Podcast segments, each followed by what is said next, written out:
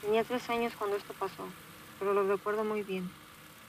Es algo que creo que jamás voy a olvidar. En la casa donde vivíamos, al frente de ella estaba un parque, y de ahí está la iglesia, Nuestra Señora de la Candelaria. Cada 2 de febrero se le festeja ese día. Ese día fuimos los cuatro, mis papás, mi hermano y yo. Incluso recuerdo que me habían puesto un vestido color beige, casi blanco. Era tarde, ya casi noche y empezaron con la quema del castillo. Papá me traía en sus brazos, emocionado porque viera la quema del castillo, y la verdad es que sí estaba bastante emocionada al ver las luces. El ruido no me molestaba, pero en eso, al llegar a la cima, la chispa se fue contra nosotros. Y papá lo bueno que él reaccionó rápido y nos hizo a un lado para que no nos diera. Después de eso, decidimos volver a casa. Papá y mamá se fueron directo a la cocina. Mi hermano se quedó en el recibidor.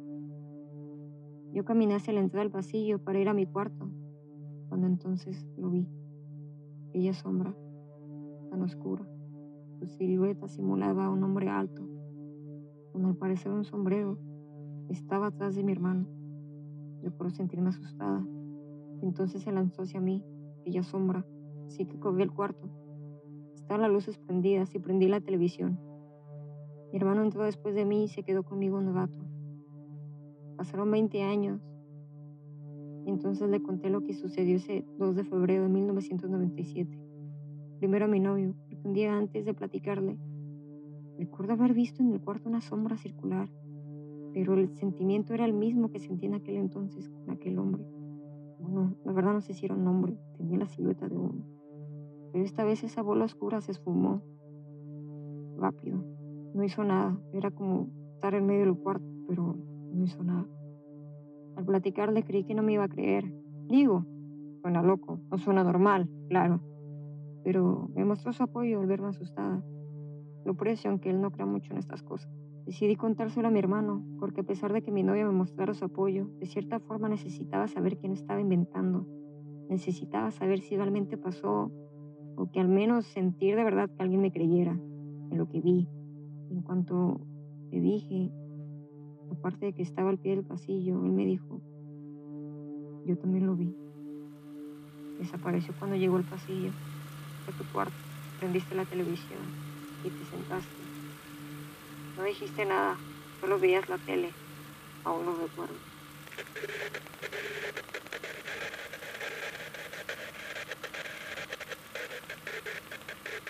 Mi hermano siempre ha cuidado de mí, ¿Qué puedo decir? Es mi hermano mayor. Además, la diferencia de edad, 13 años. Puedo decir que cuando llegué al mundo, él ya era algo maduro, como para no pelearse con su hermanita, si jugaba con sus tortugas ninja o sus figuras de Lego. Verán, en mi cuarto antes había una ventana enorme que daba al pasillo. Mis padres pensaban que me daría miedo el dormir cerca de la ventana, pero en realidad no. La verdad es que me encantaba, porque podía ver la luz del día, de la tarde y de la noche por esa ventana. En serio que me encantaba. Y solía tener los sueños más raros y divertidos. Hasta que decidieron hacerme un closet y obviamente tuvieron que quitar la ventana. El closet era grande, sí, cumplía con mis necesidades. Las de mi mamá, ya que ella guardaba mi ropa ahí. Yo era muy pequeña. En fin, cuando pasó eso, las pesadillas comenzaron. Cosas que una niña de mi edad no debería estar soñando, mucho menos si no había visto tanto. Durante mi niñez fui tan feliz y no había nada malo en el mundo. Por lo tanto, no comprendo cómo podría soñar cosas tan feas, tan horribles. Y pues no, no hablo de monstruos ni brujas queriendo llevarme, sino de cosas que no logro explicarme. Recuerdo que en mi cuarto el ambiente se sentía muy pesado Después de ese cambio, hasta la fecha, mis primas que se quedaban a dormir conmigo pueden confirmármelo. Pero a fin de cuentas era mi cuarto. Tenía que pasar el tiempo ahí. Ahí dormía, ahí jugaba. pintando los dedos en mi mesita, haciendo tarjetas para mis papás y mi hermano, viendo bichos, la Cenicienta y la película de Pokémon en VHS en la televisión. Era una niña muy feliz, pero al dormir siempre le pedía a mis papás que se quedaran conmigo, que me contaran historias como Pinocho, que era una de mis favoritas. Y por cierto, por Pinocho le tengo mucho miedo a la ballena azul. Absurdo, lo sé. Pero hey, yo no quiero morir ahogada o terminar dentro de una ballena. Volviendo a... También le pedí a mi hermano que se quedara conmigo hasta que me durmiera. Y lo hacía, cuando no tenía exámenes, claro. Pero seguía con las pesadillas y lloraba. Mi hermano me acuerda mucho y todavía cuando puede aprovecha para contar el cómo lloraba cuando dormía. Algo así como... Claro, es gracioso. Al inicio, para él, pero luego se da cuenta que la estaba pasando muy mal. Recuerdo despertar y él diciendo, es una pesadilla. Si lo cuentas, no pasará. Aquí estoy. Todo está bien. No hay nada. Y prendió la televisión. De cierta forma, con el tiempo el sonido de la televisión me ayudaba a dormir. Y mis pesadillas ya no eran tan frecuentes. Claro, que se fueron haciendo menos cuando la noche, un día, mi hermano entró al cuarto y dijo, Largo, largo de aquí. Esta no es tu casa. Déjanos en paz y lárgate. Ah, no. Todo estará bien ahora. Cuando dijo eso, vi la puerta del closet. Al día siguiente, al regresar a casa del kinder, lo escuché haciendo lo mismo. Cuando terminó, entré una sensación de podía respirar mejor.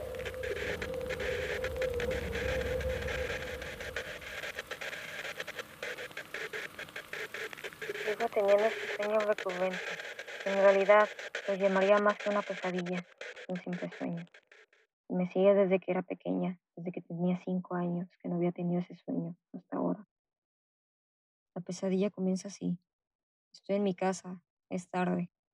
Sé por el cielo azul oscuro, la mitad entre la luz del día y la oscuridad de la noche. Estoy con mi familia. De repente estoy con mis amigos, con los que suelo pasear en ese momento, o a veces con desconocidos porque me separo del grupo inicial. Pero siempre es así, por separarme del grupo. Y está esta casa de la esquina de la calle donde vivía. Para detalle, esta casa no existe. Nunca la he visto.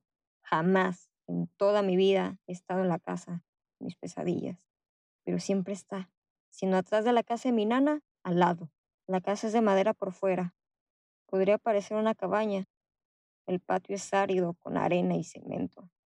En la entrada aparece un perro negro, pero no hace nada, solo te ve. Se queda quieto, ya sea sentado o acostado. Otras veces ni está. En cuanto menos lo esperas, ya estás dentro de la casa. Por dentro es algo pequeño. Está el recibidor, una sala pequeña, con muebles de madera viejo. La cocina, y justo atrás de la pared de la cocina está una puerta de madera, igual de vieja que los muebles. Al abrir la puerta están unas escaleras de caracol blancas. Es aquí donde siempre se me acelera el corazón y no quiero subir, pero la mayoría del tiempo estoy acompañada. Pero al llegar al tope, esta otra puerta y a la entrada me doy cuenta que estoy sola. Hay alguien adentro. Es una niña. Desde abajo escucho voces.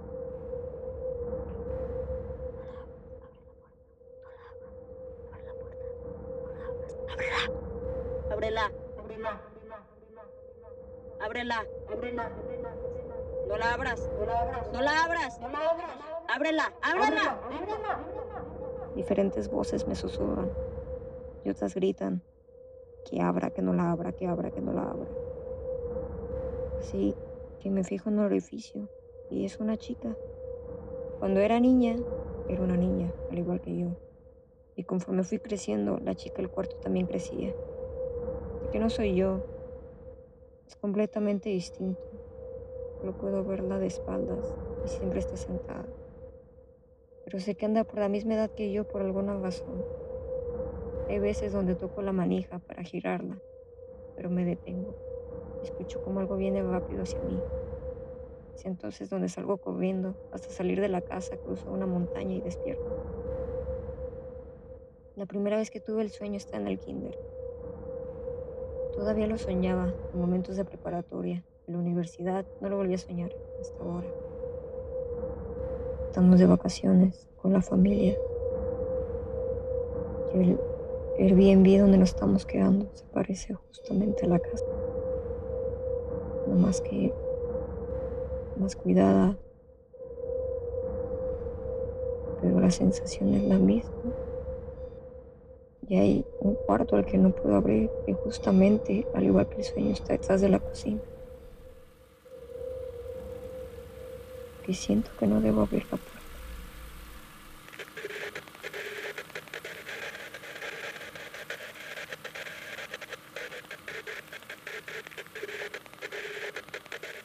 Cuando era niño, vivíamos en una casa chica de color azul, que estaba en una de las zonas más viejas de la ciudad. Mi madre, en ese entonces, trabajaba como maestra de primaria, dando clases a primer y segundo año en el valle. El lugar estaba bastante lejos de la ciudad. Poca gente vivía ahí. La única escuela era la primaria donde trabajaba mi mamá.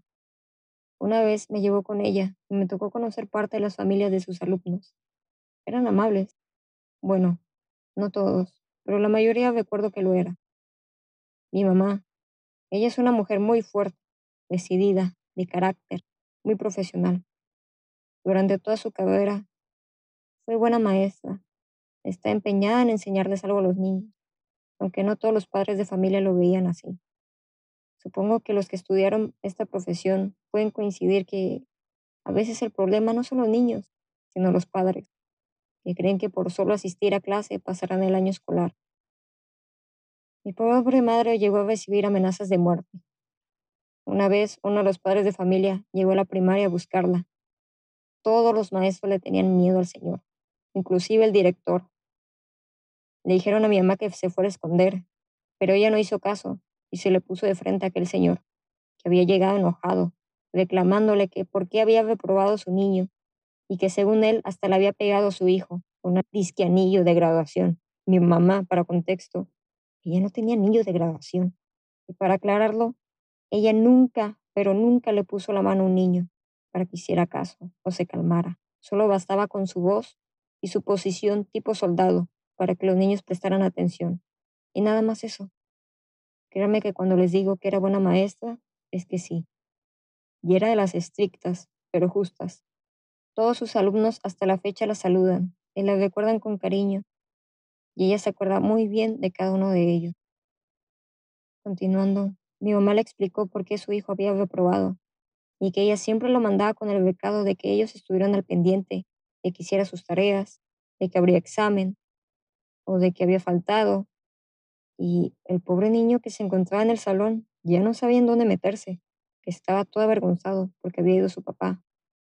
Con amenazas, el señor se hartó y sacó una pistola y se la puso enfrente de mi mamá. Los otros maestros salieron tratando de detener al señor, el director pidiéndole a mi mamá que pasara al niño. Mi pobre madre, aún con la pistola en la frente, ni se movió. Siguió con, no lo voy a pasar, y su hijo va a repetir el año si no hace los deberes. El señor que había entrado muy valiente a la escuela, armado, ahora parecía que se había encogido. Y al igual como un niño chiquito cuando lo regañan, no sabía qué hacer bajó su pistola y se llevó a su hijo, diciéndole, sí, maestra, mi hijo sus tareas. Y se fue regañando al chamaco. ¿Qué les digo esto? Porque para contexto, para contarles lo siguiente. Cuando tenía cinco años, en esta casa, yo recuerdo que la madrugada solía despertarme. Por más cansado que estuviese, me despertaba y veía una señora, quizás en sus cuarentas, pelo negro, algo canoso al hombro, estatura unos 50, mm, tez morena.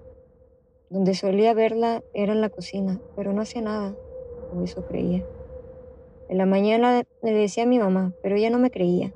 Mi papá tampoco. Pero al poco tiempo de que empecé a ver a esta señora, mi papá comenzó a enfermar Empezó con tos, dolor muscular. Sentía que no se podía ni mover.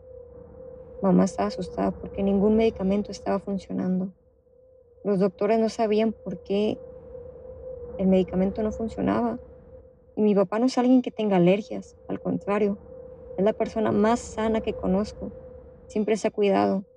Entonces llegó la fiebre. Papá seguía empeorando y yo seguía despertándome y viendo a esa señora fea.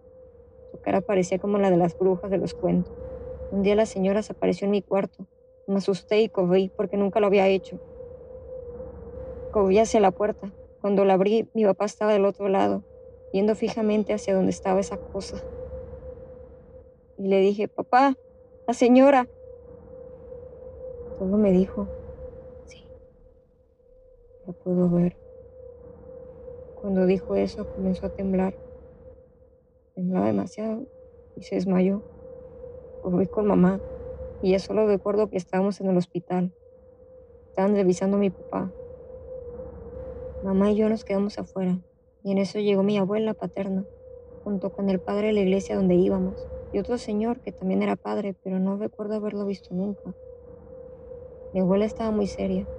Mi madre me dijo que fuera a la máquina expendedora y que podría comprar lo que quisiera, así que no puedo escuchar toda la conversación. Pero cuando volví, solo alcancé a escuchar al otro padre que no conocía decir que creemos que alguien quiso hacer de brujería, pero como usted no es una persona, por decir, susceptible, cayó en su esposo. Y es lo que le ha hecho enfermar. Si nos permite hablar con él. Cuando me senté con mi mamá, se veía extraña, como preocupada. El día siguiente ambos padres fueron a la casa y de ahí se llevaron a mi papá a la iglesia y a mí me dejaron en casa de mi abuela. Me explicaron la situación, que alguien quiso hacerle un mal debajo a mi esposa. No sería la primera vez que alguien del lugar quisiera hacerle daño. Hay mucha gente mala en este mundo. De verdad, qué bueno que me pasó a mí, no a ella. Acepté que los padres me hicieron una especie de limpia o exorcismo. Tiene otro nombre, pero no recuerdo tal cual. Entonces me llevaron a un cuarto de los de la iglesia. Era grande y había personas alrededor, vestidas de blanco. No recuerdo en sí sus caras, o si podía verles las caras. Me sentía tan mal en el momento, solo podía distinguir al padre el. A lo mejor me dijeron, es una de las personas que tienen permiso para realizar este tipo de rituales. Lo único que recuerdo es que empezaron a hablar en lenguas las personas que estaban vestidas de blanco, y en eso el padre procedió a ponerme los santos óleos. En cuanto lo hizo, solo recuerdo tener esta sensación de que mi cuerpo temblaba, y por más que trataba de calmarme no podía. Mi cuerpo se movía por sí solo, a moverse de manera brusca. Los padres dicen que parecía una bestia, que estaba actuando muy brusco. Batallaron muchísimo para mantenerme quieto, porque empecé a aventar todo. No tengo memoria de esto, porque justo cuando comencé a temblar y no poder controlarlo, todo se puso negro en mi visión. Y recuerdo, solo recuerdo las voces, lo que están hablando. Todo estaba oscuro, yo veía oscuro, no, no podía controlar nada en mi cuerpo, ni sentía en sí mi cuerpo. Solo sé lo que estaba haciendo por lo que me contaron. Solo escuchaba las voces, las voces de los que estaban en el cuarto y la del padre, que se hizo más fuerte. Lo que recuerdo muy bien que es algo que el padre me dijo al final. ¿Aceptas a Dios? Fue como si un gran peso se quitara de encima. Yo no me sentía mal y ya no estaba enfermo. Estaba bien. Esa noche todos lo vimos en paz. Y la mañana mi hijo dijo que ya no vio a esa señora otra vez.